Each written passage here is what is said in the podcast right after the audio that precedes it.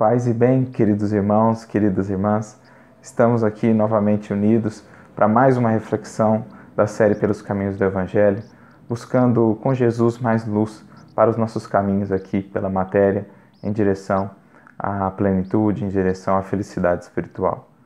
E hoje nós vamos tomar como base para nossa reflexão um versículo do apóstolo Paulo. Até o presente momento, nos episódios anteriores, havíamos escolhido versículos dos evangelistas, né? Mateus, Marcos, Lucas e João. Mas vale lembrar também que o Novo Testamento é constituído por outros livros, os, as cartas dos apóstolos, apóstolo Paulo, Pedro, João, Tiago, Judas, o Apocalipse, que fazem também parte deste todo que nós conhecemos como Evangelho. Naturalmente, cartas desses colaboradores diretos que eram também inspiradas pelo próprio Cristo ou pelos seus emissários. Como aprendemos no livro Paulo Estevão, segundo a narrativa de Emmanuel, as cartas de Paulo provinham da esfera espiritual do próprio Cristo, que tinha em Estevão um intermediário entre ele, Jesus, e Paulo, ainda na, na dimensão física. Então, nós percebemos que por trás dessas orientações de Paulo às comunidades de então, percebemos que ali está o próprio Espírito do Cristo, trazendo inspirações muito proveitosas e de alto teor espiritual para nós hoje, em nossa busca por seguir os ensinamentos do Mestre, para nós hoje que também nos reunimos em comunidades cristãs, buscando aplicar individual e coletivamente os ensinos do Evangelho às nossas vidas. Então, é por isso que nós vamos também utilizar desses elementos, desses textos, como base para nossas reflexões, porque tudo isso faz parte do Evangelho. O Evangelho entendido como essa mensagem pura, essa mensagem sublime que nos foi dada é, por Deus através do Cristo e dos seus emissários, colaboradores mais diretos. Então, nós vamos utilizar uma fala de Paulo que se encontra na sua Carta aos Gálatas, que é também conhecida como a Carta da Liberdade porque este é um tema muito trabalhado por Paulo nessa sua epístola dirigida aos seus companheiros da Galácia, que passavam ali por algumas dificuldades é, de entendimento da doutrina de Jesus, é, sobretudo no que se referia às questões do, do, ritualismo exterior, às práticas que deveriam ser buscadas, é, etc., em relação ao judaísmo, do qual provinham muitos também dos seguidores de Jesus. Mas, como a tradução do Haroldo, essa tradução que nós temos atualmente, ainda não conta com as cartas de Paulo, nós vamos utilizar a Bíblia de Jerusalém sempre que formos nos referir aos versículos, né, ou alguma fala de Paulo ou de algum dos outros apóstolos, nós utilizaremos a versão da Bíblia de Jerusalém. E escolhemos o versículo que se encontra no capítulo 5 da carta aos Gálatas, versículo 13, quando Paulo diz assim: aos seus amigos da Galácia: Vós fostes chamados à liberdade, irmãos. Entretanto, que a liberdade não sirva de pretexto para a carne, mas, pela caridade, colocai-vos a serviço uns dos outros. Então, veja que interessante a reflexão de Paulo. Primeiro, uma exortação a todos nós nós fomos chamados à liberdade. A liberdade é o destino espiritual de todos nós, mas não a liberdade como ela é entendida ainda no plano em que estamos um plano de vivência, um plano de, de lutas espirituais ainda muito distante da plena compreensão e, sobretudo, aplicação do Evangelho. Porque para nós a liberdade muitas vezes ainda é entendida como simplesmente fazer o que se quer. A minha liberdade de agir, ela é pensada apenas nos atos, mas poucas vezes nos efeitos. Então a gente pensa assim: eu sou livre para fazer o que eu quero, mas raras vezes eu penso que essa liberdade está naturalmente, invariavelmente conectada a consequências. E que a minha reflexão sobre liberdade não deveria se limitar apenas às causas, mas também aos efeitos.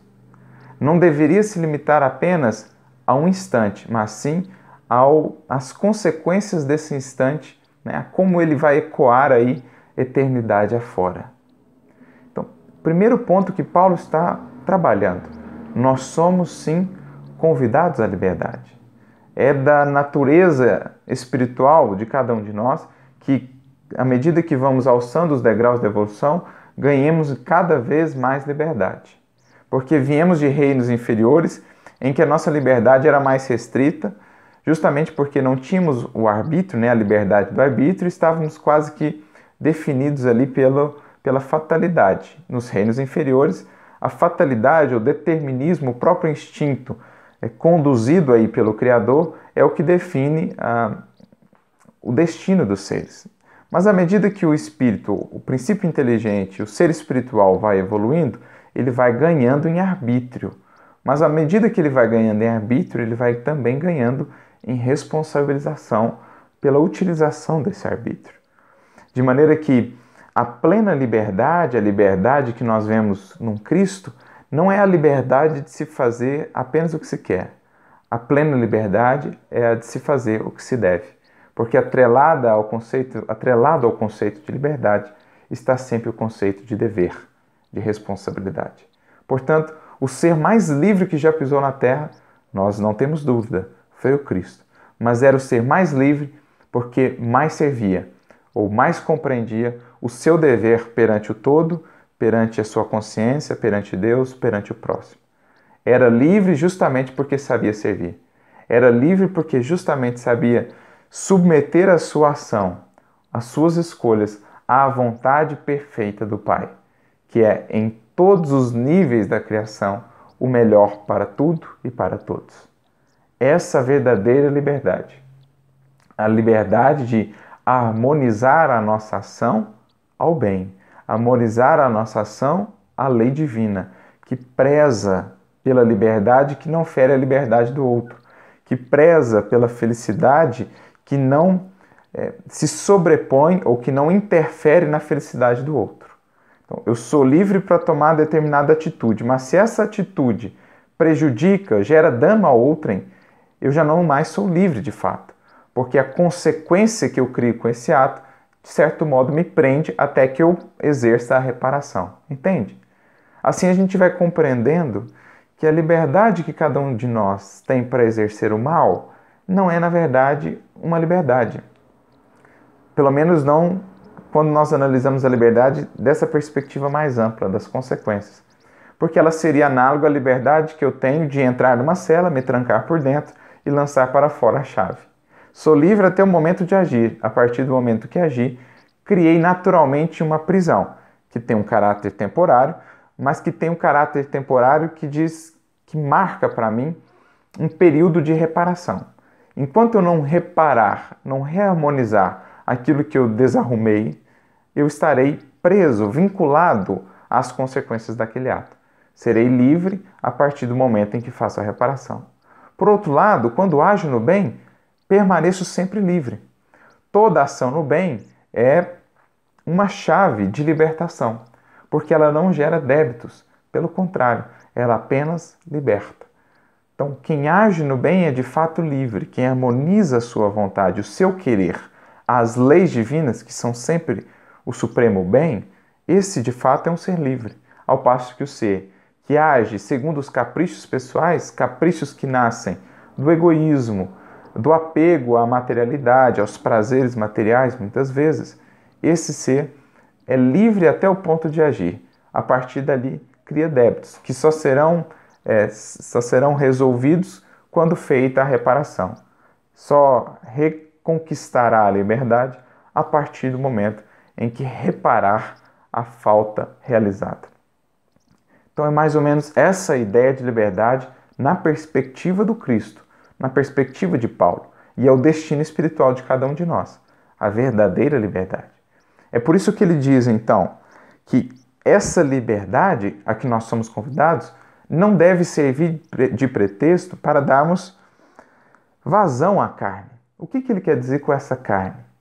Ele está fazendo aqui uma analogia a, ao nosso apego à materialidade, ao ser que ainda vive muito fixado ou que tem as suas metas quase todas voltadas para a materialidade, para o apego à matéria, um ser ainda muito materializado, que é um indicativo de imperfeição espiritual. À medida que o ser vai evoluindo, vai ganhando em moralidade, ele vai se tornando cada vez mais desmaterializado.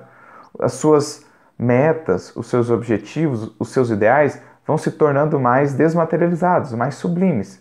Não que ele menospreze a experiência na matéria, mas ele entende-a como um meio, não como um fim em si mesmo.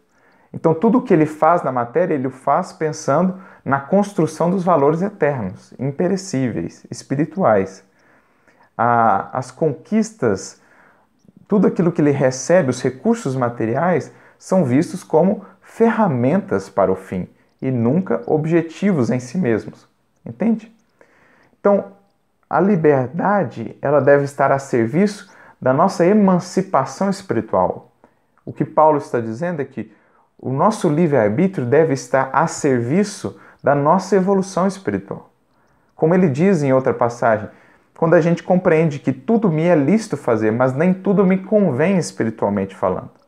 Então não devo usar do meu arbítrio, por exemplo, para ferir um coração, passar por cima de um compromisso para adquirir prazer material. Quando eu rompo um compromisso com, uma, com outro coração, firo esse outro coração em busca do prazer material. Então aí eu usei a minha liberdade para dar espaço, né, como pretexto para a carne. Eu fui ali livre por um momento, mas criei um débito com minha consciência, com a consciência daquele outro indivíduo que precisará ser reparado. Ou quando, por exemplo, eu uso a minha liberdade para usufruir de recursos monetários, por exemplo, que não são meus. Eu posso até usar a liberdade, o arbítrio para fazê-lo, mas aí eu estou dando ocasião à carne, o que na verdade é criar um débito, criar uma prisão, prisão consciencial. Então é esse o conceito que Paulo está trabalhando. Perceber que a liberdade, a nossa liberdade de agir, deve estar a serviço do bem, do amor, da caridade. Por isso ele complementa a frase. Pela caridade, Colocai-vos uns ao serviço dos outros. Este é o verdadeiro caminho da libertação. Quando nos colocamos na, na condição daqueles que utilizam do seu arbítrio para gerar a felicidade, a paz e o progresso, não apenas para si ou para os seus, mas para os demais. Porque isso já é compreender a liberdade como recurso de emancipação espiritual. É compreender que somente o amor, somente a bondade de fato libertam é buscar acima dos prazeres materiais os prazeres ou os gozos do espírito, aqueles que nascem é, do indivíduo que consegue criar a felicidade, a paz, ou que divide a felicidade, a paz, a sabedoria com aqueles com quem convive. Essa é a verdadeira liberdade, a liberdade segundo o Evangelho, a liberdade segundo Cristo, a liberdade de servir, a liberdade de amar, a liberdade de fazer o bem, a liberdade de construir a paz, a liberdade de buscar os valores espirituais acima de tudo, entendendo os recursos materiais como recursos para que possamos fazer isso enquanto aqui na matéria. Não dar vazão à carne, aos nossos instintos mais animalescos que herdamos dos reinos pelos quais passamos na nossa longa jornada evolutiva. Não dar vazão apenas aos instintos, que pensam apenas no aqui e no agora, muitas vezes, passando por cima de corações e etc mas sim pensar a longo prazo, enquanto espírito, buscando aquilo que nos liberta para a eternidade, aquilo que nos desperta para a consciência plena de imortalidade. Eis a liberdade segundo Cristo, eis a liberdade a qual todos somos convidados a partir do Evangelho do Mestre. Que saibamos, portanto, bem utilizá-la em direção à conquista da eternidade. Muita luz e muita paz a todos. Que Deus nos abençoe sempre.